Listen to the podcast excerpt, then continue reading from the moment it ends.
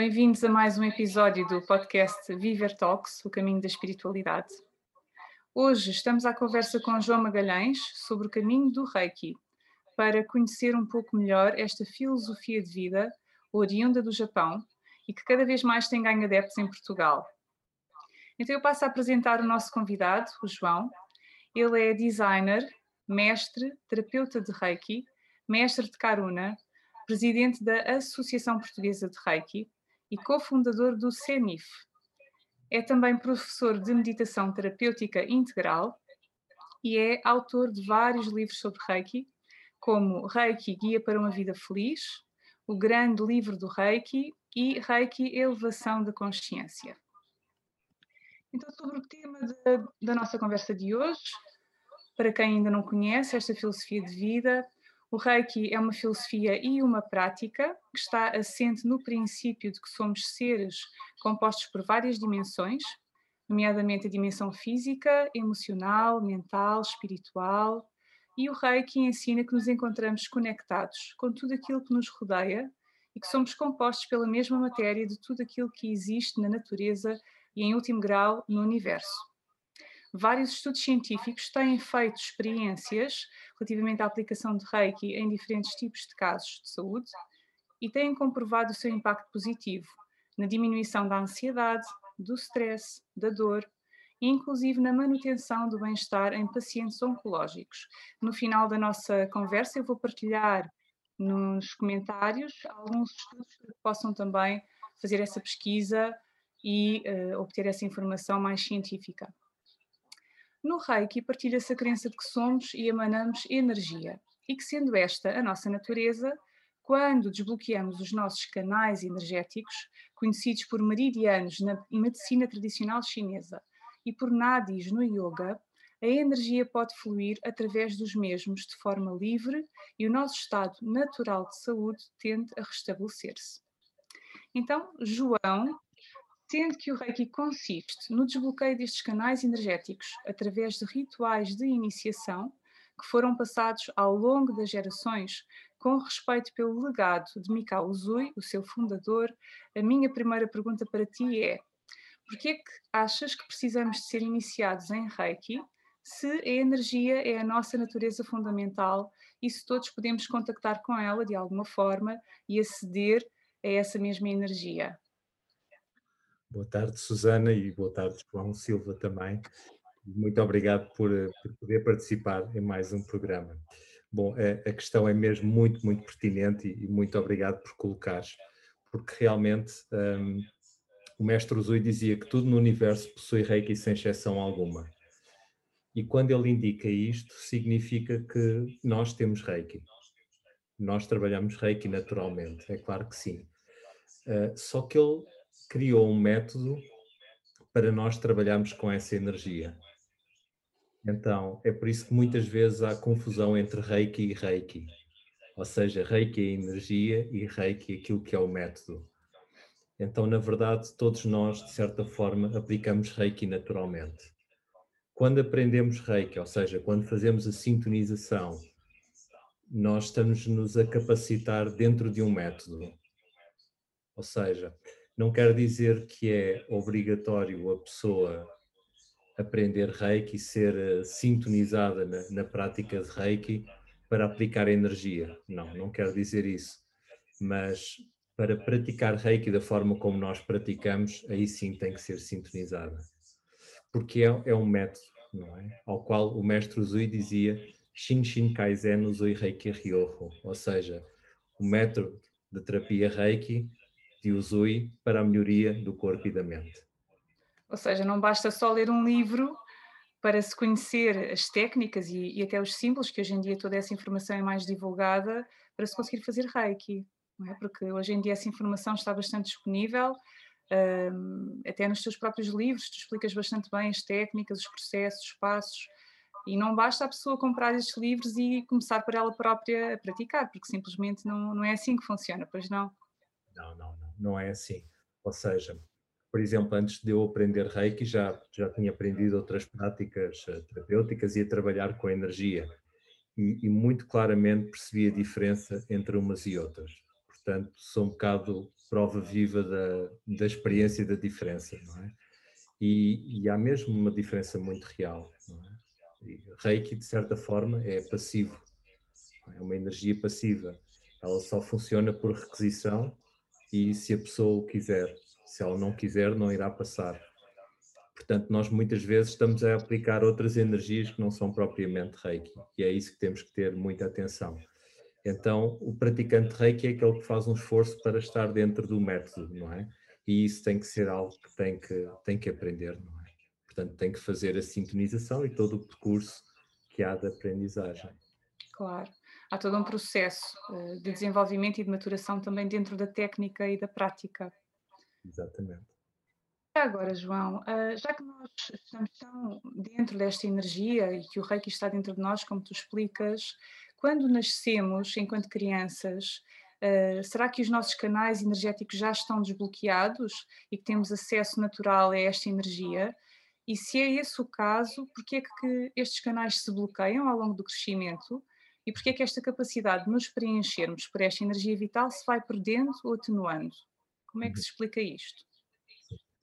Olha, um, nós quando nascemos, olha, por vezes quando olhamos para um bebê dizemos assim, ah, ele é mesmo purinho, que coisa tão querida, não é mesmo maravilhoso?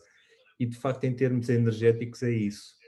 E porquê? Porque não vem com uma série de acumulações mentais e emocionais que nós vamos construindo ao longo do tempo.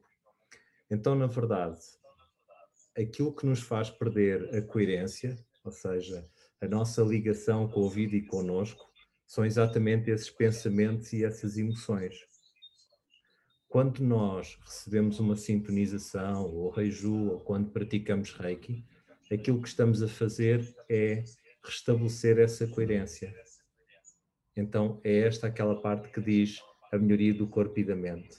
É? Portanto, é um, é um trabalho de, de, coerência e de coesão. Então uma criança, ela vem, de certa forma, com uma energia muito purinha. É? A maior parte das crianças vem assim porque não vem com todos os bloqueios mentais e emocionais que nós construímos ao longo do tempo. Por isso estão naturalmente mais eh, acessíveis, não, com acesso a essa energia vital. Eh, então, podemos dizer que é a nossa mente que cria todos estes bloqueios, é. que essa, essa origem está dentro de nós? Sim, não, não só a mente, mas claro que o nosso corpo também. Ou seja, nós, um, um ser um ser eh, como um todo, precisamos observar o nosso corpo, a nossa mente, as nossas emoções e, é claro, também a nossa própria energia. Além disso, ainda temos características que são herdadas, com as quais nós vamos ter que trabalhar. Então, tudo isso faz assim uma espécie de uma mistura muito interessante que acaba por se realizar naquilo que é o nosso desafio de vida, no qual nós temos qualidades muito boas para nos auxiliar e temos assim umas particularidades muito interessantes para nos trazer desafios e para nós podermos crescer. E, e que motivos é que tu achas que podem levar uma pessoa a procurar o Reiki para se equilibrar? Olha, ultimamente uh, aquilo que eu tenho observado mais é mesmo a vontade da pessoa crescer, portanto, fazer uma mudança na sua vida, compreender-se melhor, conhecer-se melhor, depois existem os casos que é para tratar a sua ansiedade ou tratar sentimentos depressivos ou ainda para conseguir auxiliar os outros. Por exemplo, um familiar que esteja doente ou até, em alguns casos, mesmo pessoas que sentem um grande apelo para uh, ir tratar os outros. Porque há pessoas que são naturalmente mais sensíveis, não é? E que têm essa necessidade ou esse, esse chamado de, de querer ajudar com a sua sensibilidade, correto? Exatamente, sim. E o Reiki pode ser um caminho para colocar esse, essa sensibilidade ao serviço dos outros. Pensas que sim? É um caminho, é um caminho. Depois temos mais, é claro, como por exemplo o Yoga e o Tai Chi e o Qigong e tantos outros, não é? É, é um caminho, sim. Pois é, e o tema do nosso episódio é mesmo o caminho do Reiki. Uh, o Reiki enquanto caminho de autocura e de autodesenvolvimento. E eu penso que quando falamos de cura, por vezes há uma certa confusão, inclusive aqui no caminho do reiki, apesar de já ser um caminho bastante difundido, em que é comum pensar-se que é o facilitador de reiki, o terapeuta de reiki, que vai fornecer a cura a alguém ou curar alguém. Uh, será que isto está correto? Será que somos nós, enquanto terapeutas de Reiki, que curamos o paciente que vem ter connosco? Qual é que é o nosso papel, enquanto reikianos, neste processo de cura? Aqui existem sempre três vetores no tratamento, ou seja, é o terapeuta, ou praticante reiki, é o receptor, ou utente, e é a energia por si. Então, nós tendo em consideração que reiki apenas flui por requisição e que a energia é passiva, isso significa que nós somos uns meros, entre aspas, muito entre aspas, os meros canais da energia. Uh, claro que não somos exatamente meros canais, porque nós colocamos a intenção e depois trabalhamos vários aspectos da energia também e os bloqueios que sentimos na pessoa. Mas se a pessoa não quiser receber, ela não vai receber. Então digamos que ela é a parte mais importante de todo o processo de cura. Sem a pessoa ter essa, essa vontade e essa participação no processo de cura, ele não vai acontecer. Agora, a definição de cura é extremamente perigosa, não é? As pessoas podem estar a ouvir e já, já podem estar a dizer: Ah, ok, então eu vou receber reiki, eu quero ser curado da minha doença. Então, como tenho muita força de vontade, vou ser. Mas as coisas não são assim. Existem causas e condições. Então, por exemplo, eh, tu poderias estar a aplicar reiki a duas pessoas, exatamente com a mesma doença, durante o mesmo tempo com as mesmas técnicas.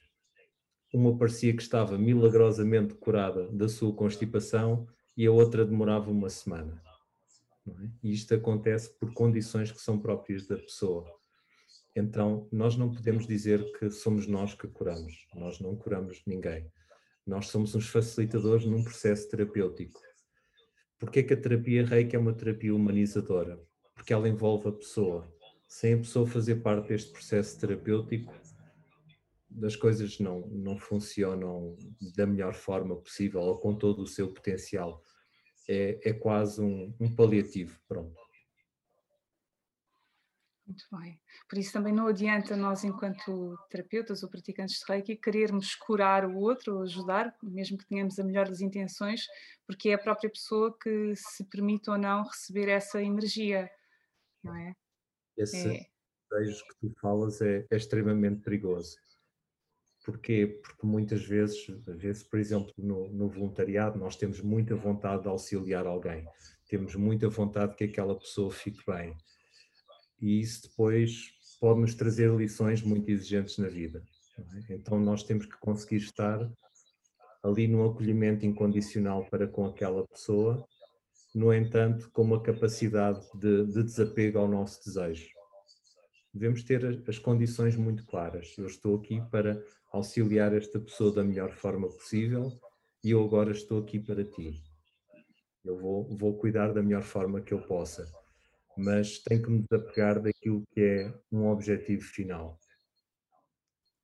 É quase como uma pessoa colocar-se numa postura de generosidade, de, de empatia, não é? De querer eh, transmitir esse bem ao outro, mas compreender que cada pessoa tem o seu próprio processo e que não somos nós que vamos de facto influenciar o resultado. Então é, é bom manter a mente livre uh, nessa troca energética e simplesmente fazermos o nosso melhor, não é, João? Sem dúvida, sem dúvida mesmo. E quando já fomos iniciados há algum tempo, eu penso que isto acontece com várias pessoas, pelo menos ouço esses relatos, e por algum motivo deixamos de praticar. A vida coloca-se no caminho, como se costuma dizer. Eh, ou são os filhos, ou temos alguma mudança grande na vida que nos absorve e por algum motivo temos menos tempo para a prática. Eh, será que por deixarmos de praticar o reiki ou a iniciação que foi feita perde a sua eficácia? Ou o reiki deixa de estar disponível para nós? Eh, como é que nós podemos ter a certeza se ainda temos essa capacidade? Se é necessário fazer uma reciclagem, por exemplo, como é que tu respondes às pessoas que te questionam com este assunto? Olha, por princípio, a pessoa nunca deixa de ter a sua sintonização, é? tanto que é um processo muito natural. No entanto, é claro, se ela estiver num estado muito constrangedor, por exemplo, muito stress ou ou tenha passado por uma doença mais exigente na vida, algo que a tenha transformado muito num aspecto menos positivo. Então é claro que ela pode sentir a necessidade de ter um empurrão. E, e esse empurrão, sim, poderá ser uma nova sintonização. Mas isto não quer dizer que seja válido para todas as pessoas. Imagina que eu fico sem praticar um ano. Então o que é que eu preciso fazer? Colocar as mãos em gacho, recitar os cinco princípios, interiorizar, aplicar reiki. E as coisas começam a voltar. Onde é que está aqui o grande problema? É na sensibilidade. Se eu estiver muito apegado aos meus pensamentos, eu posso não conseguir regressar a este sentir interior, é? que a prática de Reiki nos pede, e o sentir do Biosan. Então, novamente, se calhar vale a pena voltar às aulas. Então, é algo que se tem que, que pesar. Olha, por exemplo, eh, eu tenho, tenho por hábito algumas pessoas que têm assim doenças mais, mais exigentes, eu faço-lhes mesmo a sintonização como sendo um processo da consulta e, e explico-lhes como é que elas devem aplicar Reiki em si, especificamente para aquela, para aquela questão que elas têm. Ou seja, não lhes estou a dar um curso de Reiki, estou a facilitar uma forma de elas também se auxiliarem em si mesmas. Portanto, isto é, é um processo que é natural e que todos nós, de facto, podemos praticar, não é? Agora está aí a, a grande questão, é o praticar. Exatamente. É, no Reiki tem mesmo que se praticar. Mas achas que se a pessoa ficar tanto tempo sem praticar, e falando um pouco dessa sensibilidade que tu referes, eh, pode ter menos sensibilidade inicialmente nas mãos, novamente? Eh, talvez também aliada a essa questão do receio, de não estar já eh, preparada para trabalhar com o Reiki. Será que fisicamente a pessoa pode ter essa sensação e depois com a prática ir retomando a sensibilidade? Eh, na prática do Reiki? Pensas que isso acontece? Sim, isso acontece. É claro que, por exemplo, imagina que alguém vai ter contigo e participa num, num curso contigo. É claro que ela terá todo esse processo mais reduzido. É? Porque a sintonização é uma espécie de uma limpeza da nossa chaminé interior. Portanto, tudo fica um pouco mais ativo se a pessoa não tiver essa limpeza da chaminé, é um esforço que ela vai ter que fazer. Muito bem. João, ainda sobre o que tu falaste há pouco, de, do Reiki ser uma energia que funciona por requisição, será que tu podes explicar um pouco melhor isso, para quem não, não conhece ainda esta técnica e pode não saber na prática o que isso significa? Porque é que o Reiki é uma energia que funciona por requisição, se calhar diferente de outras, de outras técnicas? Então, o mestre Zui chamou é, a energia que ele sentiu a energia vital do universo, a energia espiritual do, do universo. Então, nós não conseguimos colocar vida dentro de ninguém. Isto é, é uma constatação muito óbvia. Por exemplo, quando nós vemos alguém, infelizmente, com uma depressão muito profunda, vemos que a pessoa está fechada sobre si mesma e que nada parece lá chegar. Da mesma forma, quando encaramos pessoas que desistiram da vida, também nada lhes consegue chegar. Pode estar assim um sol radioso, uh, elas de repente podem ter recebido dinheiro para tudo aquilo que elas necessitavam, mas elas não conseguem valorizar nem o que é imaterial, nem o que é material, nem o que é afeto. Elas apenas estão fechadas naquela sua dor então nem, nem Reiki passa para elas, porquê? Porque elas não o querem receber. É? Então a pessoa está fechada a si. Este conceito de, de, Reiki funciona por requisição vem mesmo deste aspecto da passividade de uma energia vital. Eu ainda há uns tempos estava num, num hospital a fazer uma, uma demonstração da prática e, e, e estava a aplicar numa médica e de facto aquilo não estava a funcionar e passado, passado uns tempos, após ter feito a aplicação, eh, cada pessoa foi explicar um bocado aquilo que sentiu e a médica dizia que, pois eu ao princípio não estava muito entregue a isto. Estava, estava a pensar em muitas coisas e que se calhar isto é tudo um disparate. E depois disse, não, deixa lá ver o que é que acontece. E quando disse isso, ela sentiu uma espécie de ondas a percorrer o corpo. Pronto. E de facto mostra a passividade da prática de Reiki e eu vou ser muito sincero, para mim um dos grandes fatores pelos quais eu gosto tanto de Reiki é mesmo pela passividade. Ou seja, nós, nós não estamos a empurrar nada para ninguém. A pessoa, se quiser, sim, vai receber. É? Por exemplo, há muito aquela, aquela história da, da netinha que vai, vai visitar a avó, contam-me isto muitas vezes, e, e dizem assim: Olha, avózinha, deixa-me fazer-te reiquinho que é tão bom para ti. E ela diz: Ah, não, não, não, não, isso aí são coisas de Satanás e tal, não quero nada disso. Ok, então, então a neta não faz nada, mas está assim a segurar com as mãos a mão da avó. E, e de repente a mão começa a aquecer. E a avó diz assim: Ai, as tuas mãos estão tão quentinhas, netinha, sabe mesmo bem. Ai, põe aqui também que sabe muito bem. Pronto, é mesmo isso. Ou seja, Reiki é passivo e funciona quando a pessoa requer. Só que muitas vezes o pensamento diz que não, mas o interior da pessoa requer essa energia. Eh, de facto, há três características pelas quais a energia não flui da pessoa. A primeira é a pessoa não querer. A segunda é não fazer parte das suas condições. Portanto, a pessoa pode ter que passar por aquela, por aquela doença, por aquele desequilíbrio. E a terceira é haver energia que impede o fluxo de Reiki. Esta energia não é preciso estarmos a pensar em algo muito rebuscado, basta pensarmos nos nossos próprios pensamentos. Ou seja, também é bom perceber aqui que o Reiki, por muito que seja uma energia hum, natural e que tem a ver com, com a nossa própria essência, com a nossa natureza, eh, não vai necessariamente curar tudo, não é? Há casos em que o Reiki não vai curar a pessoa, mas quem sabe, e agora falando, por exemplo, de doenças terminais, uh, o Reiki ajude numa fase particularmente difícil da vida dessa pessoa uh, a criar mais tranquilidade, quem sabe, aceitação. Qual é a tua experiência com doentes oncológicos, por exemplo, pessoas que estão numa situação muito complicada em termos de saúde?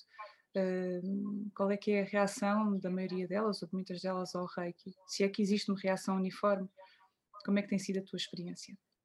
Olha, uh, ao longo dos anos, as pessoas em fase terminal que acompanhei, um, a expressão mais comum que elas usavam era é, é tão bom vir receber. E, por exemplo, recordo-me perfeitamente uma pessoa que dizia há duas coisas que eu gosto na vida. Uma é de estar a apanhar sol deitada na cama, de manhã, e outra é vir receber reiki porque sinto como se fosse esse mesmo sol. Então, Reiki não, não é nenhum milagre para as pessoas, não os vai curar daquela doença, mas vai-lhes trazer um alívio interior. Muitas vezes, uma tomada de consciência, uma aceitação, uma serenidade que precisam para então deixar o corpo fazer aquilo que é o seu propósito naquele momento. E nesses casos, uh, o Reiki pode ser inclusive facilitado aos familiares da, da pessoa que, que, partiu, que transita, eh, para auxiliar no, na despedida ou no, no retorno a uma, uma, certa paz interior? Olha, eu gostaria imenso de conseguir criar assim uma espécie de um protocolo em que o cuidador direto de uma pessoa com uma doença terminal, ou por exemplo uma doença tão exigente como a doença oncológica, também recebesse reiki. Porque muitas vezes o cuidador direto está num estado de exaustão emocional e mental tão grande que, em alguns casos, ainda está pior que, que o, nosso, o nosso utente direto. Então, devia sempre ser acompanhado. Ou seja, uma pessoa estaria a tratar o utente e outra pessoa estaria a cuidar do cuidador. Isso seria fantástico. João, eu já percebi também que o Reiki não tem propriamente uma ideologia dogmática, portanto, ele é perfeitamente compatível com outras eh, filosofias de vida, com outras crenças que a pessoa tenha, inclusive se for católica ou de alguma religião um, oficial, digamos assim, se não for só espiritualista, sem religião uh, própria. Uh, o Reiki não vai interferir com nada disso, inclusive é bastante complementar. Ou seja, o Reiki é um caminho um, se liga bem com qualquer outra, outra prática. Sentes isso? Sim, sim, sim.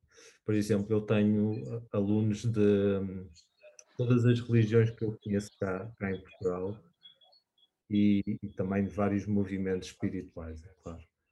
um, e nenhum deles relata qualquer tipo de interferência.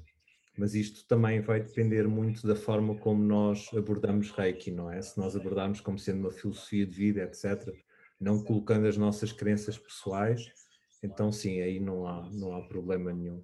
E de facto o método é esse, o mestre Zui foi bastante inteligente. Ele tinha, tinha uma cultura por trás dele, mas ele não dizia às pessoas que tinham que ser eh, budistas ou shintoístas ou o que quer que seja. Portanto, foi, foi um método mesmo muito inovador aquele que ele criou. Este caminho do Reiki também se pode dizer que é um caminho porque exige uma regularidade na prática, ou seja, para a pessoa poder efetivamente aportar os benefícios que o Reiki pode trazer, precisa de praticar. Qual é é a importância da regularidade? Praticar todos os dias ou praticar uma vez por mês? Olha, hum, se calhar mais do que praticar é mesmo viver. E, e, esta experiência de viver Reiki é aplicar os conceitos em tudo aquilo que nós fazemos na vida. Olha, muitas vezes aquilo que eu noto é que as pessoas param a sua prática porque elas só estão focadas no autotratamento. Ah, eu tenho que fazer autotratamento durante 21 dias e aquelas posições todas. Então, mas eu adormeço sempre no coração, não consigo se calhar não sirve para isto. Não é, não é isso que é o mais importante na prática, não é isso que revela se é um praticante ou não. Nós, em primeiro lugar, temos uma filosofia de vida e é essa tomada de consciência e transformação da pessoa que faz dela um praticante, não é? É essa arte secreta de convidar a felicidade. E depois, mesmo a própria prática, Claro que no, no, no tempo do mestre Uzui e do mestre Ayashi era diferente, não é? A aplicação era feita aonde era necessário. Dói-me o peito, eu aplico reiki no peito. Depois a mestre Takata trouxe uma espécie de sistematização das, das posições, não é? Para que os americanos também pudessem compreender melhor. Uh, mas nós não nos podemos apegar a isso, mas sim ao conceito de eu preciso de algo e eu vou cuidar de mim. Então, quando eu tenho esta atitude de cuidar de mim, sim, eu estou a ser mesmo um praticante rei. É isso mesmo. E falando da prática, da importância de estarmos sintonizados com uma boa filosofia, com bons valores, como aqueles que nos transmite o Reiki, sabemos que estamos numa época com muitos desafios, eh, entramos em confinamento eh, há poucos dias, em que medida é que tu achas que o Reiki pode contribuir para que as pessoas se desenvolvam uh, como pessoas mais calmas, para que encontrem sua harmonia interior nesta fase em que temos que estar mais confinados, mais condicionados, não podemos fazer aquilo que gostávamos, muitas situações que nos seriam normais são de certa forma. Como é que podemos usar o Reiki, digamos assim, para encontrar essa harmonia, essa capacidade de aceitação perante estas circunstâncias? Olha, se calhar em primeiro lugar, uh, relembrar aquela constatação do só por hoje. Então, ok, eu vou estar atento neste momento, aqui e agora. E aqui e agora eu vou estar para mim. E vou tentar perceber uh, que medo é este que eu sinto. Que indignação é esta que eu sinto? Que irrequietude é que eu tenho? Uh, porque é que as minhas emoções estão desta forma? Então, é um momento de reflexão. Depois podemos meditar, portanto, utilizando a técnica da respiração, por exemplo, o Gacho Kokyo podemos recitar os cinco princípios, que é aquilo que nos traz a grande coerência para nós, e refletir sobre estas questões com os cinco princípios. E aplicar Reiki, principalmente nesta altura, aplicar muito Reiki no chakra raiz, nos rins e principalmente aqui assim no peito, sem dúvida. Podes recordar-nos quais é são os cinco princípios? Com certeza, com todo o gosto. Então, esta, esta é a forma com que eu pratico, está bem? Portanto, há pessoas que dizem de outra forma e é absolutamente válido. Tá Nós não, não temos que estar apegados a uma forma. Então, eu costumo recitar desta forma. Só por hoje sou calmo, confio, sou grato, trabalho honestamente e sou bondoso.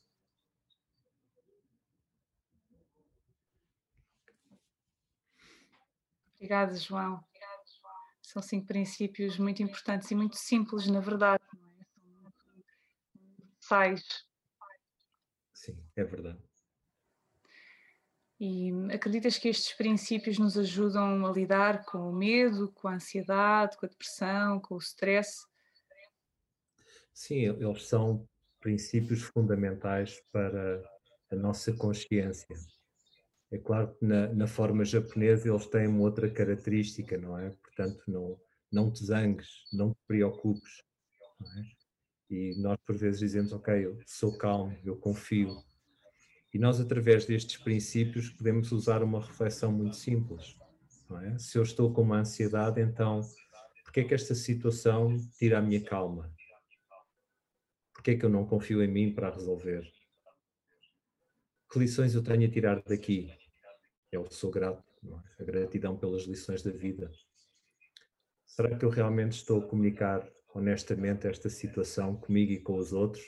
Ou será que eu estou a ser diligente para resolver? É o quarto princípio. E de que forma bondosa para mim e para com os outros é que eu poderei resolver esta situação? Então, esta é uma reflexão muito grande que nós podemos fazer com os cinco princípios mas recomendo que não se faça a pensar, mas sim a escrever.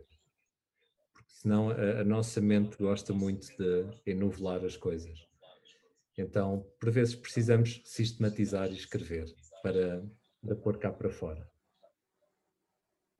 E em particular no caso da confiança, uh, pensas que uma pessoa que pratica Reiki se torna mais confiante em si, mais confiante na vida, consegue lidar com as incertezas de uma outra forma? Tens observado isso nas pessoas que tens iniciado, nas pessoas que tens tratado, em ti próprio, nos teus familiares? Sim, sem dúvida. Ou seja, por um lado, a pessoa começa a tomar consciência daquilo que não tem confiança em si e nos outros. E esse é o princípio do caminho. É? A partir daí ela começa a perceber que, ok, eu realmente tenho que gostar de mim Uh, e é este gostar de mim que me vai trazer uma confiança. Então, quando eu cuido de mim, eu também estou a construir esta autoconfiança. Aprender a confiar nos outros é um contrato que nós fazemos, não? É um contrato bastante explícito e tem que ser explícito. Então, sim, com a prática de Reiki, cada vez mais noto que as pessoas vão estando mais confiantes em si e compreendendo como é que é confiar nos outros e mesmo confiar na vida, sem dúvida. E esta questão da confiança também se relaciona muito com o controle, não é verdade? Porque quando uh, confiamos, de certa forma, abdicamos mão de controlar, uhum. ou controlar uh, aquilo que queremos que aconteça, a forma como o outro se deve comportar. Uh, é uma outra forma de lidar com, com o controle, não é, João? Sim.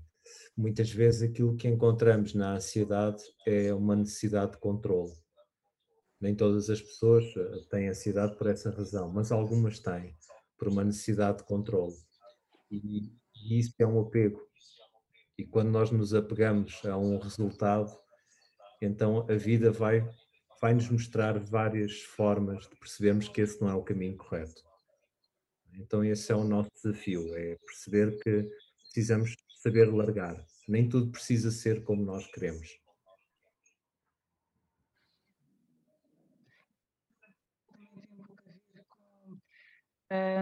aceitar que existe uma certa lógica um, nas situações que, que, nos ocorrem, que nos surgem? Uh, será que esta capacidade de confiarmos nos abre a possibilidade de aceitar uma visão mais universalista, mais holística da vida, em que existe uma razão para que certas coisas ocorram, para que certos desafios nos surjam? Pensas que o Reiki nos ajuda a desenvolver essa postura mais aberta, tranquila, confiante na própria lógica da, da vida? Uh, esperemos que sim, esperemos que sim.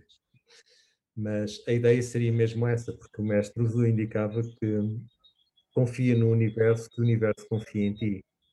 É? Isto é, é o saber escutar a vida. E nós muitas vezes queremos mudar de vida, mas não escutamos. Não estamos a escutar a vida, só estamos a escutar o nosso desejo. É? E então muitas vezes é preciso criar condições para que elas aconteçam. Então, a prática de Reiki pode nos ajudar a isso mesmo, a tomar cada vez mais consciência da forma como nós estamos a agir ou do caminho que nós realmente devemos tomar. É? E isso é um caminho de confiança, sem dúvida alguma. E a vida em si também é repleta de incongruências. É? Nós estamos aqui a falar de um caminho que é pacífico, que nos coloca num estado de espírito mais positivo, mas frequentemente olhamos ao nosso redor e aquilo que nós eh, encontramos em primeiro lugar é o sofrimento, são as desigualdades, são os desafios. Ou seja, o Reiki também não, não nos traz aqui para um, uma visão utópica da vida, ele também nos coloca em contacto com esse sofrimento e ensina-nos a lidar com ele, correto? Como é que tu achas que o Reiki nos ajuda a compreender esse, essas incongruências, uh, os nossos desafios? Como é que ele nos ajuda perante essas adversidades? Sim, há, há muitas pessoas que por vezes dizem que os praticantes de Reiki são os tolinhos que vão atrás da felicidade, não é? Nós temos aquele conceito da arte secreta de convidar a felicidade. Só que, na verdade, o que é que é a felicidade na vida? A felicidade é um entendimento, é o entender que há coisas que correm bem, há outras coisas que não correm bem e que a vida é esta impermanência. De facto, a prática de Reiki ajuda-nos a perceber isso. Mesmo quando nós fazemos um autotratamento e, e estamos a, a sentir o biosam, portanto o desequilíbrio que nós temos no nosso interior, nós estamos a compreender que há alturas em que não estamos bem e há alturas em que nós estamos bem. Então, quando eu não estou bem, eu vou tentar aplicar Reiki para me equilibrar. Então, o nosso esforço na vida é mesmo este. É um, é um esforço para levarmos uma vida em equilíbrio. Ele deixa de ser esforço quando começamos a compreender cada vez melhor que afinal não é preciso fazer resistência. Quanto maior for a resistência que nós fazemos, mais nós quebramos. É? Então é um bocadinho como o bambu. Se nós formos como o bambu, ele vai, vai se vergar perante a, a dificuldade e não parte. Não é? Da mesma forma, nós podemos ser flexíveis e, no entanto, também podemos ser como a montanha, ou seja, sermos fortes interiormente. E é isto que a prática de Reiki nos transmite muito. Uh, e lá está, todos nós levamos sempre sofrimento a alguém. Isto é muito natural, porque por muito que queiramos estar eh, conscientes, nós não, nunca estamos 100% conscientes. E muitas vezes eu faço uma, uma revisão da minha vida e, e, vejo assim, ai que idiota, e eu pensar que estava consciente. Não, nós não. Agora com 46 anos é que eu começo a dizer assim, hum, eu, eu acho que já começo a perceber um bocadinho para onde é que é para ir começa a perceber um bocadinho. E ainda bem, ainda bem que essa consciência vai chegando. É, é preciso. João, tenho aqui uma, uma, outra questão que é, nos dias que correm, um, é comum nós sentirmos que somos uh, solicitados uh, de múltiplas maneiras e que o tempo às vezes parece que não chega para tudo, simplesmente. São as solicitações familiares, são as profissionais, é o nosso próprio tempo pessoal que tem que existir para termos esse equilíbrio, o tempo para a prática, eh, como é que o Reiki nos pode ajudar priorizar aquilo que é realmente importante e sermos mais diligentes para aquilo que realmente importa fazer. Eh, que postura é que o Reiki nos ensina e que podemos adotar perante as nossas tarefas diárias para conseguirmos estar mais centrados e tranquilos perante todas estas eh, solicitações e estímulos que recebemos diariamente? Olha, por vezes é, é nós termos a, a noção de que precisamos permitir-nos. E este permitir deve ser muito aplicado ao descanso. Portanto, o trabalho é excelente e é extraordinário, mas também precisamos ter descanso. Principalmente quando nós trabalhamos muito numa prática que é tão empática, nós, nós precisamos de descanso, precisamos de desligar, precisamos nos conectar a nós mesmos e, e àquilo que nós somos. Então nós temos que ser muito rigorosos neste, neste aspecto. É o, é o permitir-me, se calhar, eh, descansar num sábado de manhã e se alguém me telefonar, permitir-me a não atender. É? quando, quando eu puder, então, eu ligarei de volta. Porque também hoje em dia nós estamos muito habituados à, à comunicação imediata e por vezes faz-se do SMS a resposta imediata, não é? Parece, parece que estamos num, num chat. Uh, e isso não pode ser, ou, ou, algo como, olha, é só dois minutinhos para falar contigo, não é? Nós sabemos que aquilo vai demorar uma hora, pronto, mas vamos estar ali para a pessoa. Então nós temos que nos conseguir permitir descansar e parar um bocado. Como? É, de facto, é através dos cinco princípios que nós vamos percebendo isso. É percebendo que realmente temos que criar harmonia na nossa vida. E para que eu não leve sofrimento ao outro, eu não posso estar em sofrimento. Então tudo começa realmente por nós. É, é uma capacidade de estar atento, estar consciente, não só por hoje. limites, não é verdade, a nós próprios e na, na, relação com os outros, porque se costuma dizer que se nós não estivermos bem, como é que podemos ajudar quem quer que seja? Então, o nosso autocuidado é, é fundamental, antes de mais, seja pelo reiki, seja por outras técnicas. Se não cuidarmos de nós, não podemos cuidar do outro. Essa é a realidade. Uh, e João, aqui acerca ainda do sofrimento, porque é um tema tão, tão relevante, e sendo que uma das máximas do budismo, que é uma das filosofias que influenciou Mikao Usui, é de que o sofrimento está presente na vida e temos que o aceitar, constatar, e que ele deriva também da nossa ignorância sobre a nossa identidade fundamental e sobre o propósito de viver. Então, perante esse sofrimento que nós encontramos no mundo diariamente e até na nossa própria experiência pessoal, como é que o Reiki nos pode ajudar a desenvolver a empatia, a compaixão, a bondade, enquanto recurso para lidarmos com esse sofrimento próprio e dos outros. Porque é que é assim tão importante desenvolver essa empatia, essa bondade, do teu ponto de vista?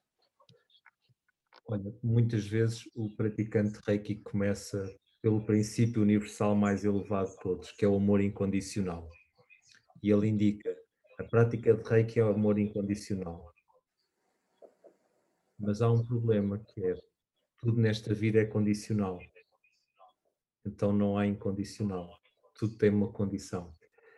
Mas há, há algo muito parecido com esse incondicional. Isso há. Portanto, o termo não é, não é incorreto.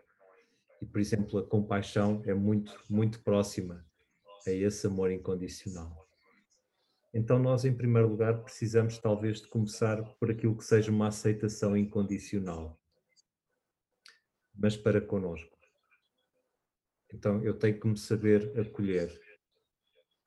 Muitas vezes as pessoas não conseguem meditar exatamente por isso, elas não, não estão bem consigo. Uh, os pensamentos surgem, as emoções surgem, porque querem comunicar, mas elas fazem parte de mim, eu preciso acolhê-las. Então, em primeiro lugar, eu tenho que ter uma aceitação, eu tenho que me conseguir sentar comigo mesmo, é? só por hoje conseguir estar comigo. E a partir daqui acolher, acolher os meus pensamentos, acolher as minhas emoções e a partir desta coerência, deste movimento de coerência, de facto começa-se a gerar uma harmonia e este acolhimento começa-se a expandir para os outros. E a partir daí nós também conseguimos acolher o sofrimento do outro, não com tanta dor para connosco. E tu pensas que o ser humano é naturalmente bondoso na sua essência?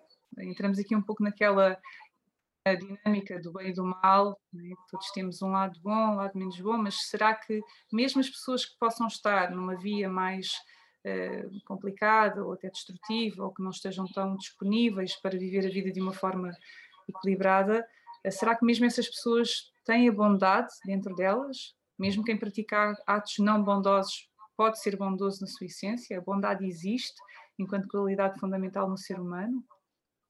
Sim, o, o mestre Uzui falava muito na, na verdadeira natureza do ser humano, ou seja, que nós temos uma, uma capacidade de estarmos em sintonia com a vida. Portanto, as palavras que nós falarmos, os atos que nós fizermos, elas terão um impacto muito, muito grande e muito positivo na vida, segundo o treino que nós também adquirirmos. Então isto significa que realmente nós temos uma natureza que é uma natureza bondosa. Mas isso não quer dizer que a minha vivência nesta existência seja uma vivência bondosa. Porquê? Porque eu posso ter uma educação, posso ter um propósito, posso ter condições que não tenham a ver com isso. Por exemplo, se todos nós gostássemos do Benfica, o que é que seria do Sporting? É? Portanto, são, são coisas muito, muito simples. E por vezes aquela pessoa que faz um ato errado para connosco, ela também nos está a trazer uma lição. E uma grande lição para ela também. Nada justifica a, a dor que se faz ao outro, claro que não. Mas algo que nos pode ajudar a nós a tentar nos libertar dessa, dessa dor que estamos a receber é pensar nisto. Aquela pessoa não está consciente. Ela não está consciente de si mesma, não está consciente daquilo que é a vida. Então, por isso, ela leva o sofrimento. Então, sim, nós, por natureza, eu, eu acredito, mas esta é a minha crença, está bem? Não, não quer dizer que seja mesmo assim. Eu acredito que nós temos uma, uma natureza boa é? e um propósito ao longo da nossa existência cada pessoa aproveitará a sua vida da melhor forma possível, consoante aquilo que é o seu propósito. Então, não é porque a pessoa tem um comportamento menos positivo ou menos bondoso numa determinada fase da sua vida eh, que deixa de ser uma pessoa potencialmente boa. É? O comportamento não define a nossa natureza, é um comportamento. Também precisamos de ver as coisas dessa forma, que temos uma natureza interior, temos qualidades, temos talentos, e que somos humanos. Há dias em que estamos mais conscientes, mais autorregulados do que outros. E um comportamento negativo não vai necessariamente determinar que não somos boas pessoas. Correto, João? Ou seja, o Reiki será que também nos dá esta capacidade de sermos mais bondosos para connosco próprios e aceitarmos essas nossas falhas para podermos a partir daí ir evoluindo? Sim, eu acredito que sim que devíamos ter muita atenção até ao próprio juiz interno que nós temos, não é? Que, que muitas vezes, de uma forma inconsciente, nos pode levar a tratar mal os outros, porque nós é que nos sentimos mal connosco. É? Por vezes as pessoas são inseguras e para proteger essa insegurança elas tornam-se agressivas. E, Infelizmente isto acontece em, em, muitas situações, mas isso não quer dizer que aquela pessoa há de ser assim a vida inteira. É? Ela pode chegar a um momento em que vai mudar. É claro que depois existe muito aquele conceito da pessoa tóxica, mas a pessoa que é tóxica para mim poderá não ser tóxica para outra, por exemplo, ou ela poderá mudar a sua atitude e de repente tornar-se uma pessoa absolutamente diferente, não é? Portanto, também cabe a nós não nos apegarmos uh, a esses sentidos e também auxiliarmos essa mesma pessoa uh, a crescer por si e não estar dependente de um sentido de dívida para connosco. Isto é muito importante. Pensas que é importante nos dias que correm desenvolvermos essa bondade ou estimularmos mais essa bondade face aos desafios que vivemos no coletivo, enquanto sociedade, enquanto seres humanos? Pensas que a bondade devia estar nos currículos, na escola, por exemplo, ou ser uma prática comum nas empresas, através de, de estímulos uh, coletivos? O que é que pensas sobre isso, João? Sim, devia, devia mesmo. Por exemplo, se nós fizermos uma prática de meditação meta, por exemplo, em que nós uh, desejamos ao outro que sejas feliz, que estejas em paz, que tenhas saúde, que, te, que estejas bem. Portanto, se nós fizermos uma prática destas para alguém que não é assim muito bondoso para connosco, as coisas mudam. Não quer dizer que nós estejamos a mudar o outro, mas principalmente estamos a mudar a nós.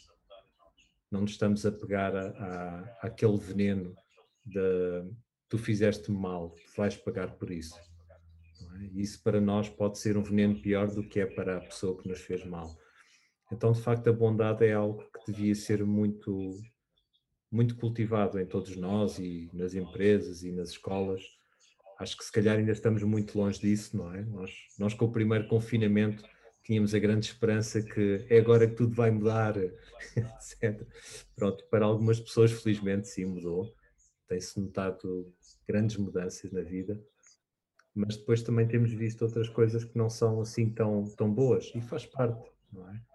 Nós não conseguimos mudar de um dia para o outro as coisas uh, aquilo que eu sinto verdadeiramente é agora começo a perceber um bocadinho. E este é o primeiro passo. E falando ainda um pouco dessa experiência da meditação e de, de mudar a nossa relação com o outro. Já tiveste essa experiência, João, de fazer uma meditação de compaixão para com uma pessoa com a qual tens uma relação difícil e lá está, o nosso propósito não é mudar o outro, é talvez mudar a nossa própria experiência interior. Mas quem sabe a partir daí o nosso comportamento muda e, por consequência, a relação também vai mudar. Isto já te aconteceu? Trabalhares dessa forma, interiormente, uma relação difícil e efetivamente a relação acabar por melhorar? Muitas, muitas vezes mesmo. Ou seja, um, desde, a, desde a parte profissional até a parte da, da amizade, das afinidades, sem dúvida que sim. E, e isto ajuda-nos também a tomar consciência, se calhar a compreender melhor o outro lado e também aquilo que nós estamos a fazer, não é? Porque isto há, há um, há um dar e receber. Nós acabamos por ter uma consciência mais abrangente daquilo que realmente está a passar. E, e, ao longo dos anos tenho visto mesmo essa, essa transformação e começa a ser cada vez mais automática, entre aspas, sem ser inconsciente. Ou seja, eu costumo praticar muito esta, esta prática da, da meditação meta e quando sinto que há algo que me começa a afetar muito, eu pratico-a. E costuma-me trazer bastante, bastante paz pela, pelo entendimento. Obrigada, João. Eh, eu não sei se queres acrescentar mais alguma coisa, estamos a chegar ao final da nossa conversa, tem sido uma conversa muito interessante. Eh, queria só, talvez, fazer-te uma pergunta final: se tudo isto que nós falamos é Reiki, inclusive esta última parte da meditação, de fazermos este trabalho interior, transformarmos a nossa postura, a nossa visão do mundo, se isto também pode ser considerado Reiki e não só só a transmissão da energia. Uhum. O que é que tu achas? Reiki tem formalmente técnicas para, para meditação. Portanto, sim, também se faz meditação na prática de Reiki. Desculpem aqui a minha gatinha. mas sem dúvida que sim, tudo isto está está ligado ou interligado à prática de Reiki. Reiki não é dogmático nem, nem hermético. É? é? claro que, que tem uma, uma, certa elasticidade e como tu estavas a dizer, ele por vezes é tão simples que tudo, tudo se pode aproximar da, da nossa prática. Portanto, sim, tudo isto tem a ver com aquilo que é a prática de Reiki e, e eu sem dúvida devo imenso à prática de Reiki porque foi aquilo que me trouxe uma enorme transformação para a vida e, e é um esforço para ser cada vez melhor dia a dia. Há quanto tempo é que praticas, João? Há 20 anos. E, e, já agora, quem é que foi o teu, o teu primeiro mestre, o teu professor? Quem é que te trouxe este caminho? Isabel Inácio. Eh, infelizmente já faleceu. Isabel Inácio. E nestes 20 anos de prática, o que é que tu achas que mudou mais em ti e na tua vida com o Reiki? Tudo. Foi praticamente tudo. Não, não só o compreender uh, cada vez melhor uh, a pessoa que eu sou, não é? Os defeitos que eu tenho, as coisas que eu tenho a trabalhar, como também as próprias qualidades que eu tenho. Compreender melhor uh, o que é que é a energia e como é que a energia funciona para mim, sempre que, que eu faço uma, uma terapia, desculpem aqui a gatinha, sempre que eu, que eu faço uma terapia ou um curso, para mim é quase como se fosse a primeira vez e, e a forma como, como me relaciono com as pessoas, isso sem dúvida. Tentar ser cada vez melhor, sempre melhor. E achas que há uma idade ideal para se começar neste caminho, ou qualquer idade eh, é, é boa para, para chegar ao Reiki? Qualquer idade é boa, isso sem dúvida. É o, é o tempo que for para, para cada pessoa. Esta conversa tem sido muito interessante. És uma pessoa muito generosa com o teu tempo e tens muito para partilhar. És uma pessoa muito entendida nesta técnica, neste caminho. Tens feito um excelente trabalho com a Associação Portuguesa de Reiki. Eu penso que isto tem que ser mesmo uh, enaltecido. Graças ao teu trabalho com a Associação, uh, o Reiki ganhou bastante mais credibilidade no nosso país. Uh, vocês têm difundido imenso a filosofia, têm ajudado a esclarecer alguns, alguns mitos que poderiam surgir inicialmente e que se calhar algumas pessoas que ainda não conhecem tão bem o Reiki ainda pensam um pouco nesses mitos. e portanto eu quero te agradecer, em meu nome, em nome de todos os reikianos, pelo, pelo teu trabalho, na associação, pelo vosso trabalho conjunto. Vocês são fantásticos. Por favor, continuem a fazer muitas iniciativas no nosso país e, quem sabe, internacionalmente, uh, porque realmente vale a pena. Uh, ter contato contigo, quais é são os teus contactos, como é que elas podem conhecer melhor o teu trabalho e acompanhar-te? A melhor forma, se calhar, é ir ao site www.joamagalhães.com e pronto, a partir daí está. Portanto, tens o site joamagalhães.com, tens também uma página no Facebook, correto? O tal do Reiki. Pronto, algumas pessoas estarão com certeza a acompanhar-nos nesta conversa. Então, a página do Facebook e site são as formas essenciais de contactar com o João. João, quero te agradecer, em nome de toda a equipa do Viver Talks, do podcast O Caminho da Espiritualidade, pela tua disponibilidade, esclarecimento, pela tua simpatia uh, e desejar que possas continuar a tua caminhada no Reiki, levando esta arte de convidar a felicidade a cada vez mais pessoas. Uma vez mais, muito, muito obrigado. E a quem nos está a ouvir, quero também agradecer por ter eh, ficado até ao fim. João, queres dar alguma palavra final aos nossos ouvintes? Só mesmo um grande obrigado a todos e que este ano vos possa encontrar com harmonia e saúde, principalmente isso. Então, muito obrigado também a ti, Susana e João Silva, muito obrigado e que possam sempre ter força e sabedoria para o vosso trabalho. Muito obrigado. Obrigada, João. Uma vez mais, obrigada a todos por nos terem acompanhado e até ao próximo episódio. Obrigado.